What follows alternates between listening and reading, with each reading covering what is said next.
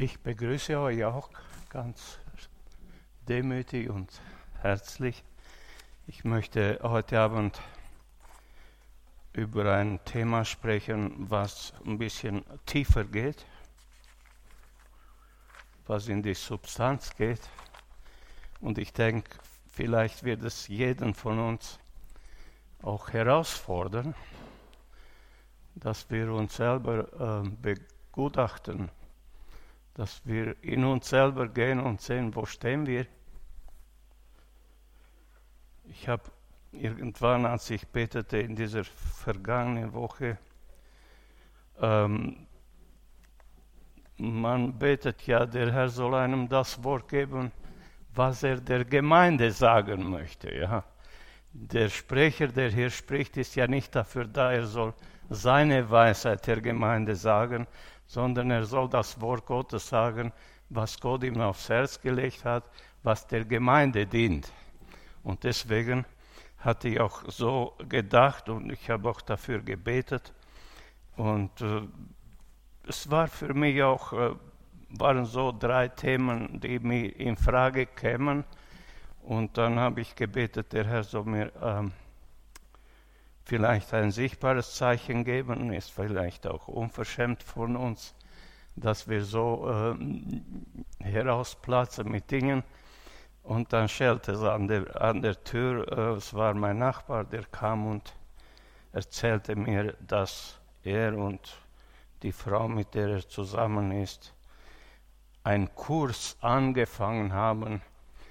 Sie sollen sich selber verwirklichen und auf ein höheres Niveau kommen und sagt er, du, das ist ganz äh, kompliziert und ist auch, kostet Schweinegeld, so hat er sich geäußert.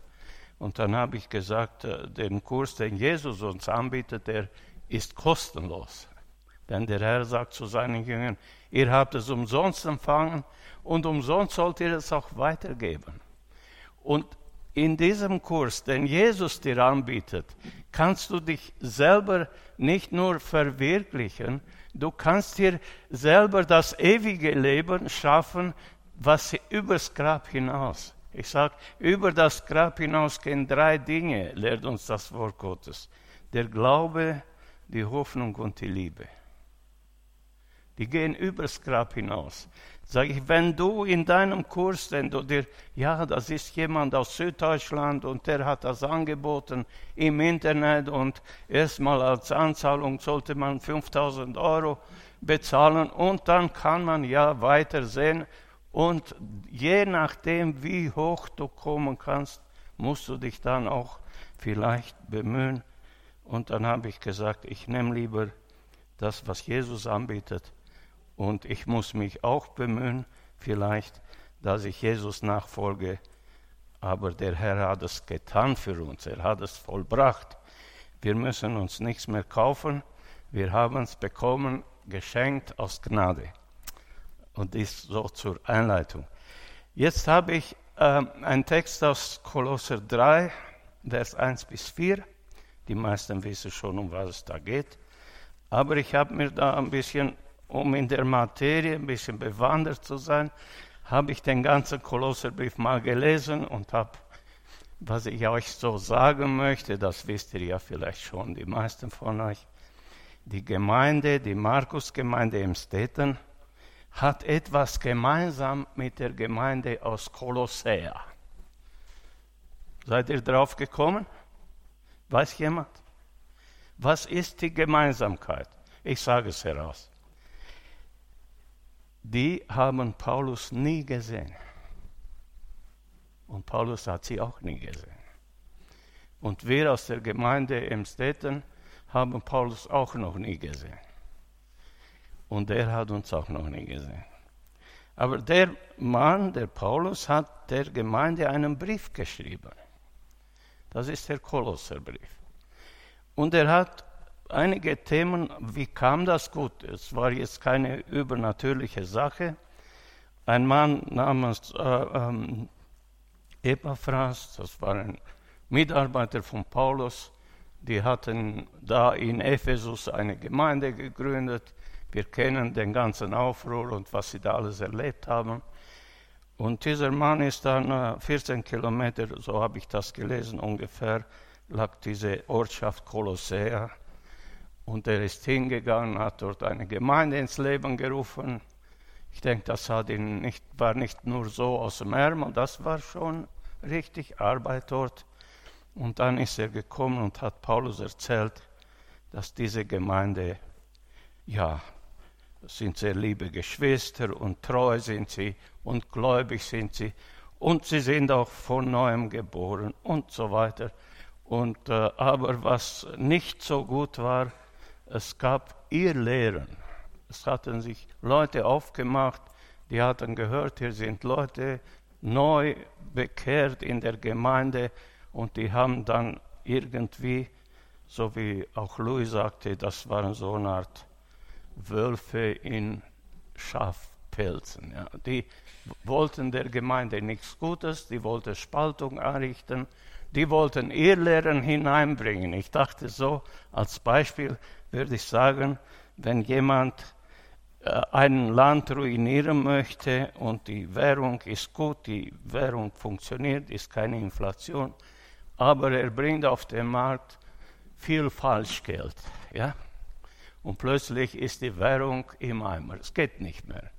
Das ganze Falschgeld zieht die Währung herunter und, äh, und so ist es auch mit den Irrlehren. Ja? Es waren Lehren, die so den Einschein hatten, sie wären heilig, sie würden zur Heiligung führen, aber sie waren eine Mischung, wie es hier steht, aus heidnischen Bräuchen, aus heidnischen Lehren mit, vermischt mit jüdischen Bräuchen. Ja. Und heute gibt es auch so, mir sagte jemand, ich halte den Sabbat, den Samstag, weil Jesus war ein Jude und er hat das auch gehalten. Ja? Und ich sage, du, das kann nicht sein, denn Paulus hat gesagt, wenn ich Jesus gekannt hätte, bevor er gekreuzigt war, bevor er, vielleicht könnte man heute sagen, wenn ich mit ihm im Sandkasten gespielt hätte, so will ich ihn nicht mehr kennen. Ich will ihn nur gekreuzigt kennen. Denn dort ist mein Heil. Dort am Kreuz hat Jesus mir das Heil erworben. Da ist mein Heil und den will ich kennen, den Jesus. Nicht den, der als Jude, denn steht im, über das habe ich gepredigt in Rumänien, es steht geschrieben im Galater 4, Vers 4, leicht ihm zum im Sinn halten. Als die Zeit sich erfüllte, sandte Gott seinen Sohn und stellte ihn unter das Gesetz des Mose, ja, unter das Gesetz. Es war das Gesetz Gottes, aber es war durch Mose gegeben. Und es steht ja, ähm, das Gesetz ist uns durch Mose gegeben, aber die Gnade und die Wahrheit ist uns durch Jesus Christus gegeben. Aber dieses Aber trennt das Gesetz von dem, was Jesus uns gebracht hat. Und Gott stellte ihn unter das Gesetz, damit er die frei macht vom Gesetz, die unter dem Gesetz waren. Und uns hat er die Sohnschaft geschenkt. Wir dürfen durch Jesus Christus Söhne und Töchter des allmächtigen Gottes sein. Amen. Ich weiß nicht, ob jemand begeistert kann davon. Mir, mir vibriert das Herz, wenn ich nur daran denke. Ja? Dass ich dieses Vorrecht habe, dieses Privileg habe, ein Kind des allmächtigen Gottes zu sein. Ich darf sagen, Vater, ich komme zu dir so, wie ein Kind zu seinem Vater geht. Und der Herr freut sich über sein Volk, über seine Kinder, oder? Jesus freut sich, der Herr freut sich. Und deswegen, das war jetzt nur die, die Vorrede. Ich will auf den Text eingehen, ihr sollt mir entschuldigen, auch äh, wenn es ein bisschen. Aber was ich noch sagen wollte, Paulus behandelt in diesem Kolosserbrief ziemlich, breit gestreut alle Themen, die einen Glaubensmenschen oder einen Glaubensweg äh, zum Beispiel, Paulus betet für die Gemeinde. Das sollen wir ja auch regelmäßig machen. Und dann stellt er vor, er malt ein Porträt von dem Sohn Gottes. die überragende Herrlichkeit und vor, vor, Vorrangstellung des Sohnes Gottes, das Erlösungswerk durch Jesu Christi. Und dann sagt er, der Dienst des Apostels in der Verkündigung. Warnung vor Menschenlehren und vor Philosophien und der Wandel in Christus, die Fülle Gottes und das Heil in Christus und so weiter. Nun komme ich zum Kapitel 3. Hier fängt er an und erzählt den, den Gläubigen, äh, ihr seid jetzt, steht hier 3 Vers 1, wenn ihr nun durch den Christus auferstanden seid, so sucht das, was droben ist, wo der Christus ist, ist sitzen zu Rechten Gottes. Vers 2 trachtet nach dem, was droben ist, nicht nach dem, was auf der Erde ist. Denn ihr seid gestorben und euer Leben ist verborgen mit dem Christus in Gott. Vers 4. Wenn der Christus unser Leben offenbar werden wird, dann werdet auch ihr mit ihm offenbar werden in Herrlichkeit.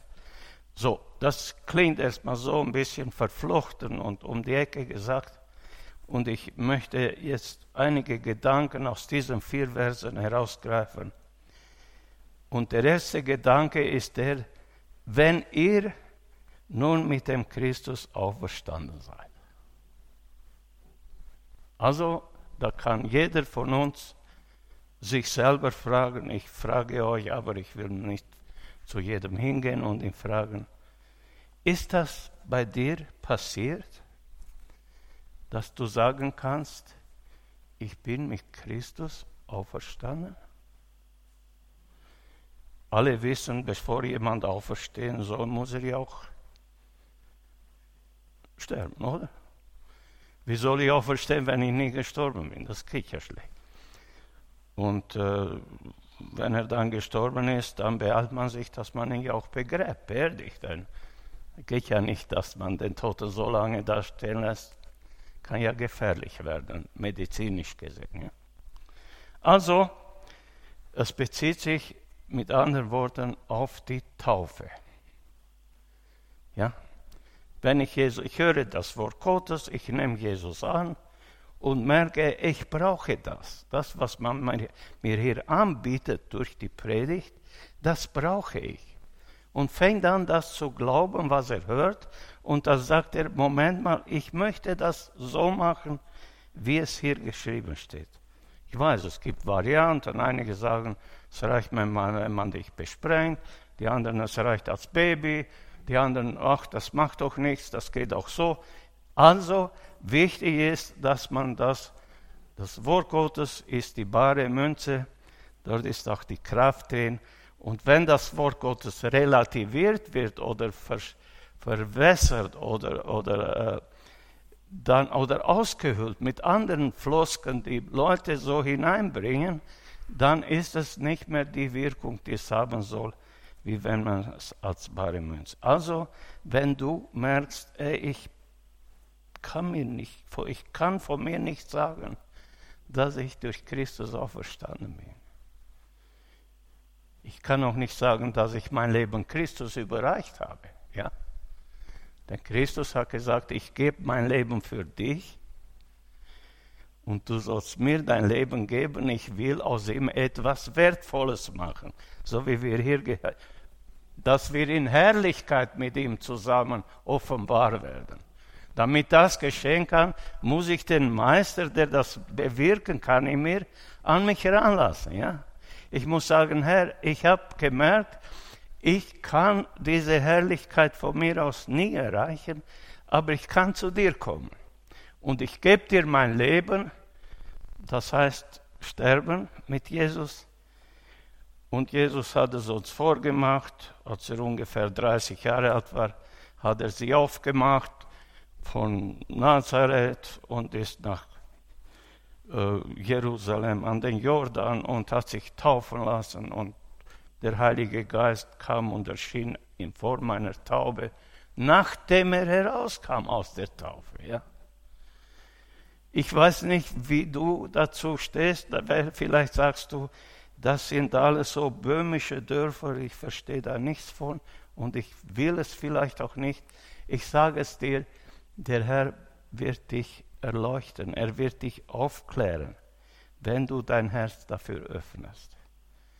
Was braucht, dass du sagst, Herr, ich will. Ja? Ich will. Ich will, dass du mich aufklärst und der Herr wird dir das öffnen. Hat er mir und vielen, die hier sitzen, auch. Und wenn jemand ist, ähm, der sagt, ich möchte es tun, es muss nur die Gelegenheit kommen, entscheide dich heute, denn ob es einen Morgen gibt, weiß niemand. Aber heute ist der Tag.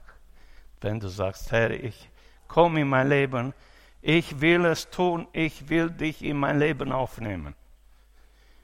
Ich bin bereit, in deinen Tod beerdigt zu werden, damit ich mit dir auferstehen kann zu einem neuen Leben.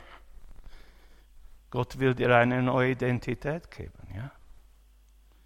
Dass du gehen kannst und sagen, wenn jemand sagt, ey, weißt du noch voriges Jahr? Ja, ja, das war ja vor meiner Taufe. Ich bin nicht mehr der Johann, den du kennst, da, der, der Ganove oder was immer, der Betrüger. Nein, das war vor meiner Taufe. Jetzt habe ich ein neues Leben in Christus. Halleluja. Ich habe ein neues Leben in Christus. Ich bin nicht mehr der.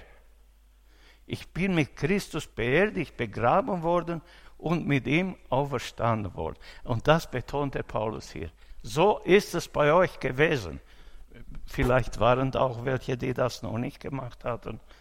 Die sollten sich ja auch dann beeilen und das tun. Dann kommt der zweite Gedanke, der heißt, äh, ihr habt ja die Verbindung, aber der Übergang, so ihr seid jetzt mit Christus auferstanden und Christus sitzt zu Rechten Gottes. Ja? Er ist zwar durch den Geist Gottes bei uns, er ist hier in unserer Mitte, er wohnt sogar in mir und in dir, ja, das ist noch intimer. Viele und oft beten wir, Herr, komm doch in unsere Mitte. Und der Herr sagt, ich bin da, ich wohne in dir, ich, ich habe eine Wohnung gemacht da in deinem Herzen. Ich wohne da bei dir. Ja gut, wenn du sagst, komm, ich komm, ich komm ja, ich bin ja da, ne? Und so ist der Herr ist da, aber er sitzt zu Rechten Gottes.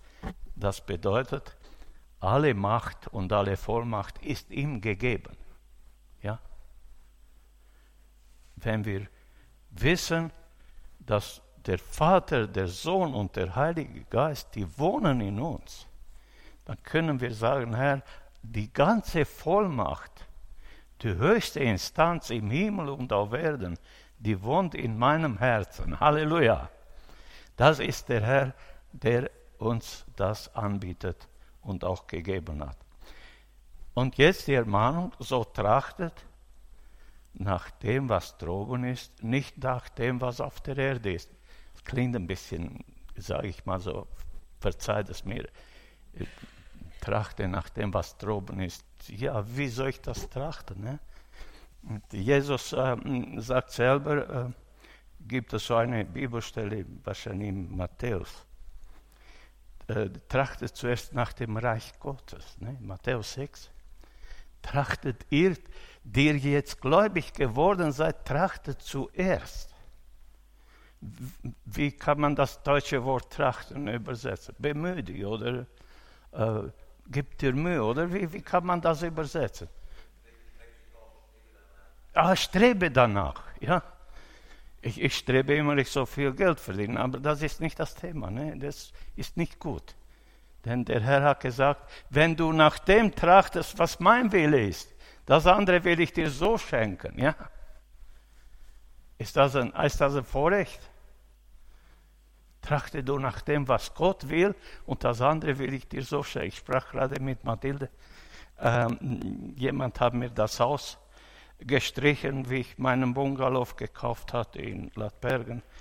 Und dann äh, hatte ich gerechnet so mit 3.000, 4.000 Euro, dass das kostet. Ne? Und ich sagte, hier, das Geld habe ich geholt, hier ist das Geld. Johann, ich nehme doch kein Geld von dir. Wie bitte? Nee, ich nehme doch kein Geld von dir. Halleluja. Trachte nach dem Reich Gottes und nach seiner Gerechtigkeit. Das andere will der Herr dir dazu schenken. Wie schenkt er es? Er schickt vielleicht den Hartmut oder jemand zu mir und sagt, oh, ich sehe, du brauchst Hilfe und ich mache dir das.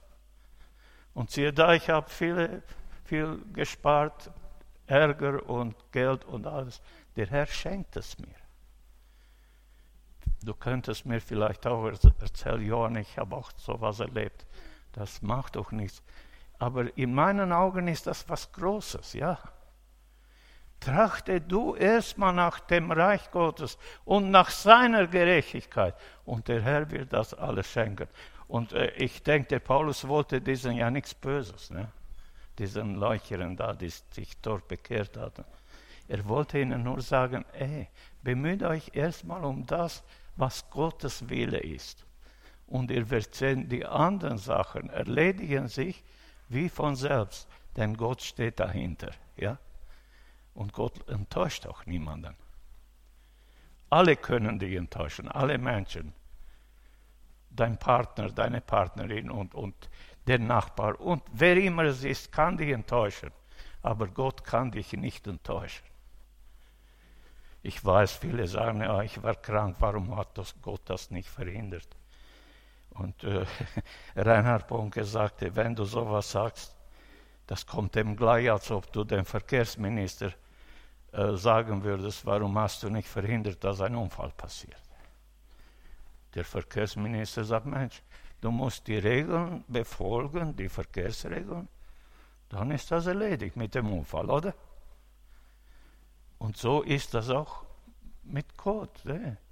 Ich laufe und, und stürze in den Graben in der Nacht und breche mir den Fuß, dann sage ich zu Gott, warum hast du nicht verhindert, Herr? Ja, der, der Herr sagt, Warum bist du gelaufen in der Nacht ohne Licht? Ja, hättest du wissen müssen. Dumm gelaufen. Aber es ist so, der Herr will, dass es uns gut geht. Ja. Und alles Gute kommt vom Vater des Lichts, vom Vater von oben herab kommt alles Gute. Der Herr will, dass es dir gut geht. Ich kenne eure Situation nicht. Ich weiß, jeder von hier hat seine, äh, sein Leben gemanagt und alles gemacht was zu machen wir. Aber ich will, dass ihr wisst, der Herr, ich sage es von dieser Stelle aus, es ist nicht meine Weisheit, es ist die Weisheit, die aus dem Wort Gottes kommt. Der Herr will, dass es seinem Volk oder seinen Kindern gut geht. Ja? Und jemand hat gesagt, ich habe einmal gehört, einen, ich, der Name ist mir jetzt entfallen, von einem Heilungsprediger, der sagte, wenn du anfängst, um Heilung zu beten, weil du krank bist, musst du zuerst überzeugt sein, dass Gott ein guter Gott ist und dass der Satan ein schlechter Teufel ist. Also, du musst wissen, Gott will, dass du geheilt wirst. Das ist sein Wille. Alles andere ist, vielleicht sagst du, du machst es dir zu einfach, aber so ist es bei Gott. Und der Herr will auch, dass jeder gesegnet wird und dass jedem geholfen wird. Das ist der Wille unseres Herrn. Also trachtet nach dem, was droben ist. Trachtet zuerst nach dem Reich Gottes. Der Herr will alles dazu geben, was noch nötig ist. Jemand sagte zu mir, du, äh, hast du dein Haus bezahlt oder hast du äh, eine Hypothek oder Kredit. Sag du, mein Vater im Himmel weiß, dass ein 3 oder ein 82er keine Hypothek aufnehmen kann. Keine Bank auf dieser Welt würde einem 80-Jährigen noch Geld leihen, oder? Was hat der Vater gemacht? Geh dir hin und bezahle es. Und der Vater schenkt das. So viel. Ich will mich jetzt nicht selber äh, äh, hier loben, aber ich will, dass der Herr geehrt wird durch das, was er tut. durch das, was er an mir getan hat und an euch tut und durch das, was er noch tun will. Wir sind hier weniger, nein, relativ wenig. Nicht? Ich denke, die Gemeinde in Kolossea war auch nicht größer. Das ist nebenbei gesagt. Aber wenn jeder von uns hinausgeht und hat ein Strahlen in, in seinem Inneren, weil das Feuer der Liebe Gottes in ihm so leuchtet, ne? Dass du durch die Gegend gehst und sagst, was ist mit dir los? Hast du im Lotto gewonnen oder was ist los? Nein, die Liebe Jesu brennt in mir, die strahlt so aus mir heraus. Halleluja. Das will der Herr dir und mir schenken, wenn wir das zulassen in unserem Leben. Ein anderer Punkt ist, denn ihr seid gestorben und euer Leben ist verborgen mit Christus in Gott. Ja? Das habe ich jetzt erwähnt, unser Leben ist gestorben. Das bezieht sich auf die Taufe. Ja? Und wenn hier jemand ist, der sagt, nee, du, weißt du, ich bin zufrieden mit meiner Taufe, ich bin irgendwann als Kind getauft worden und ja, der, der Herr wird dir auch äh, wird dir weiterleiten oder dir helfen, dass du dieses Wort auch verstehst. Warum die Taufe wichtig ist, Römer 6, Vers 2 bis 9, das werde ich auch gerne lesen. Ich weiß nicht, das kommt auch hier vielleicht. Römer 6, Vers 2 bis 9. Warum die Taufe aus dem Wort Gottes heraus gesehen wichtig ist. Wenn du sagst, ey, das äh, mag da so stehen, aber für mich ist das jetzt nicht so wichtig, das muss man dann selber entscheiden. Ne? Römer, 6, Römer 2, Römer 2, Vers, ne, was rede ich? Römer 6.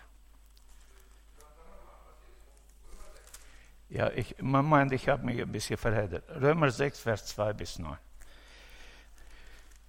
Das sei ferne, wie sollen wir, die wir der Sünde gestorben sind, noch in ihr Leben? Also wir haben mit der Sünde haben wir zu Ende ein Ende gemacht. Oder wisst ihr nicht, dass wir alle, die wir in Christus Jesus getauft sind, in seinen Tod getauft sind? Wir sind also mit ihm begraben worden durch die Taufe in den Tod, damit gleich wie Christus durch die Herrlichkeit des Vaters von den Toten auferweckt worden ist, so auch wir in einem neuen Leben wandern. So, also als Jesus auferstanden war, sagt er zu Maria, jetzt darfst du mich nicht anfassen. Ich habe ein neues, ein neuen ein neues Leben. Ich habe einen neuen Körper, ein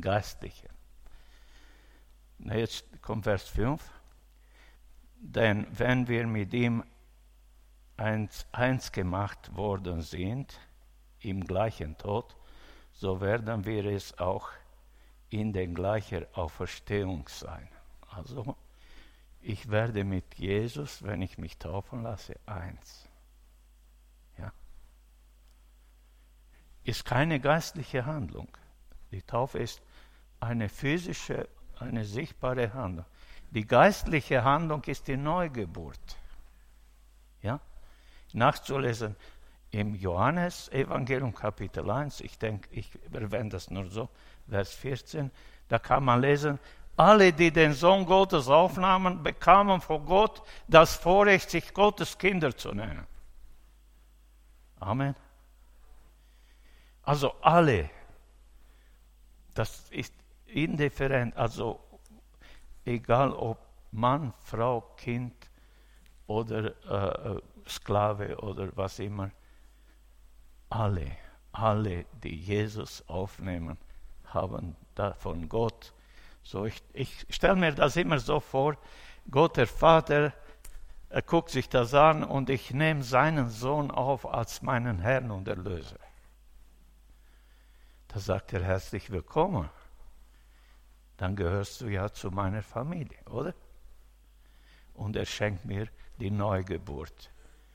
Denn wenn ich ein Kind sein soll, muss ich ja geboren werden, oder? Es gibt ja nichts anderes, keine andere Möglichkeit. Und er schenkt mir die Neugeburt. Er sagt, gut, du hast meinen Sohn angenommen, ich schenke dir die Neugeburt.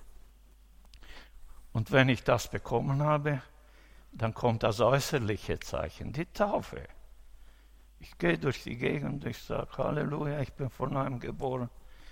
Ja, aber gehst du auch dahin, wo die Neugeborenen sind, oder gehst du da auf den Friedhof und willst da lustig werden? Nein, nein, ich gehe, ich gehe da, wo die Neugeborenen sind. Da gehe ich hin. Ich kann mich erinnern, ich habe einmal hier gepredigt an einem Abend und es kam eine Person herein und äh, die wollte so, hatte im Internet gesehen, dass hier eine Gemeinde ist. Und da sagte sie zu mir nach dem Gottesdienst, weißt du was, als ich zur Tür herankam, hat eine Stimme in mir gesagt, dies ist die Gemeinde, wo du hingehörst. Gut, die Person ist nicht hier geblieben, das ist eine andere Sache. Aber das finde ich gewaltig, ja. Du kommst in die Tür und in deinem Ohr hörst du eine Stimme sprechen, dies ist die Gemeinde, wo du hingehörst. Ist das ein Zeugnis? Dies ist der Platz, wo, die, wo ich dich, hier will ich dich haben. Ja gut, vielleicht sage ich zum Herrn, ich möchte aber nicht hier, ich möchte dahin. Gott ist großzügig, er, er will dich nicht gleich vernichten dadurch. Aber ich sage mal so, er redet mit sanfter Stimme und sagt, äh, das ist mein Wille für dich, hier kannst du glücklich werden. Ja? Nur eine, ein Zeugnis, eine Frau hatte sich bekehrt, sie war äh, in meiner Heimat in Rumänien. Die hatte sich bekehrt und sie hatte viel, äh, ja, sie war zwar äh, sehr gut, äh, eine reiche Familie und so, aber sie hatte in ihrer seelischen Not hatte sie den Herrn gesucht und hatte sich bekehrt. Und aber sie wusste jetzt nicht, wohin soll ich gehen.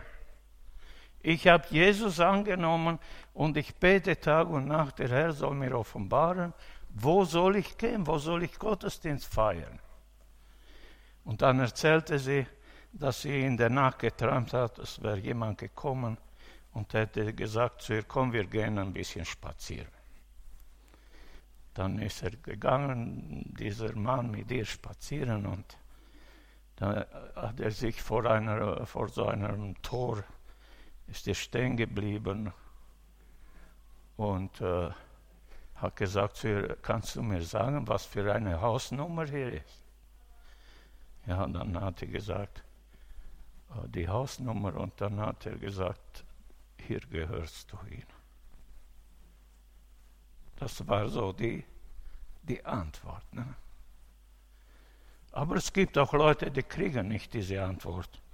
Aber es, äh, sicher das, das Logischste, was ist, wenn ich Gott erfahren habe und bin von neuem geboren, da gehe ich hin, wo die sich versammeln, die von neuem geboren sind. Amen.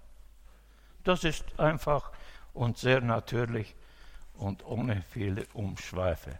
Das hat der Herr für uns erworben und da will er uns haben und damit wir seine Herrlichkeit auch erleben und damit wir etwas haben, wir haben das ewige Leben in uns nicht nachdem wir gestorben sind. Wir haben es schon jetzt in uns, ja? Denn der Herr hat gesagt, so sehr hat Gott die Welt geliebt, dass er seinen Sohn gesandt hat, auf das alle ihn, an ihn glauben, das ewige Leben haben. Also, wenn du heute anfängst zu glauben, hast du das ewige Leben in dir. Amen. Der, der Herr hat gesagt, nicht dass ich, ich bin jetzt gekommen und wenn sie glauben an mich, wenn sie dann gestorben sind, irgendwann haben sie dann, nein, du hast es schon jetzt. Und wenn wir beten, Herr, ich möchte, du sollst wiederkommen, ich habe so viel gehört, wie herrlich es sein wird, und der Herr wird dir sagen, ich komme jetzt und zeige dir schon jetzt, wie herrlich es ist. nicht bei der Wiederkunft. Ich zeige es dir schon jetzt. Ich will, dass dein Herz explodiert vor Freude. Jemand hat gesagt, wenn du eine Coca-Cola-Flasche im Auto stehen lässt, dort bei 40, 50 Grad, und dann sie öffnest, da sprudelt es heraus, spritzt auf dich. Habe ich erlebt, also ich sage es aus Erfahrung. ich sage es aus Erfahrung. Also, das, das ist so, der Herr will in, deinen, in deinem Herzen etwas bewirken, dass du sagst, ey, ich bin so froh, ich habe so eine Freude in mir, dass ich, ich weiß bald nicht wohin mit dem Ganzen. Das will der Herr bewirken. Ich weiß nicht, ob das für euch auch so ist, ob ihr das auch so seht oder sagt ihr, Johann, du bist alt geworden. Aber ich sage es euch, der Herr möchte jeden von uns glücklich machen. Jeden von uns froh machen und jeden von uns trösten. Also äh, jetzt kommt das, wenn Christus, das ist so der Punkt, wenn Christus, der unser Leben ja ist,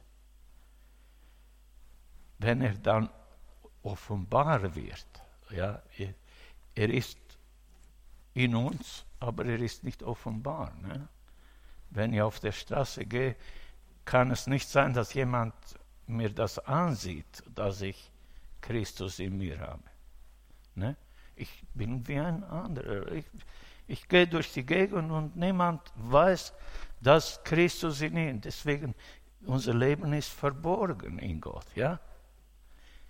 Unser Leben ist verborgen. Niemand kann mir das ansehen. Er sieht, als ich, jemand fragte mich, äh, als ich noch äh, aktiv war in der Arbeit, du, ich weiß nicht, was mit dir ist, du bist so wie eine Katze. Viele wollen dich stürzen und du fällst immer auf die Füße. Ich habe einen Bekannten, ich habe einen Freund. Ganz oben, ganz groß. Da ist der Bundeskanzler, ist er. Nein, er ist ganz groß, ganz groß da oben. Der sorgt dafür, dass sein Kind nicht stürzen kann, dass er immer auf die Füße fährt. Halleluja! Du hast einen Freund, du hast einen, du hast einen Fürsprecher, der dich begleitet, der bei dir ist, der mit dir geht. Ich komme zum Schluss. Ich komme gleich zum Schluss. Ich wollte nur sagen, ich möchte euch begeistern dafür. Ich möchte nicht, dass wir durch die Gegend laufen, so dahinschlendern und den Kopf hängen lassen. Ach, wie demütig ich bin und ich bin ja so klein und ach, ich armes Würmlein. Und du weißt gar nicht, wie reich du bist in Gott. Wie Sardatschuk einmal erzählte, sie haben eine sehr arme Frau in Indien einmal besucht, hatten ihr auch ein bisschen etwas mitgenommen zu essen. So eine armselige Hütte. Und dann haben sie gesehen an der Wand, die ganze Wand war tapeziert mit Dollarscheinen. Da sagen sie, was ist das? Ja, mein Sohn, der ist in Amerika, der hat mir diese schönen Bildchen mit äh, geschickt. Die hatte die ganze Wand tapeziert mit Dollar. Sie wusste gar nicht, dass das gut ist, dass sie von dem gut leben kann. Ja. Bist du reich in Christus? hat Gott dich reich gemacht? Hast du Anlass, den Kopf hängen zu lassen? Oder ist dein Herz voll Freude und begeistert vom Herrn? Amen.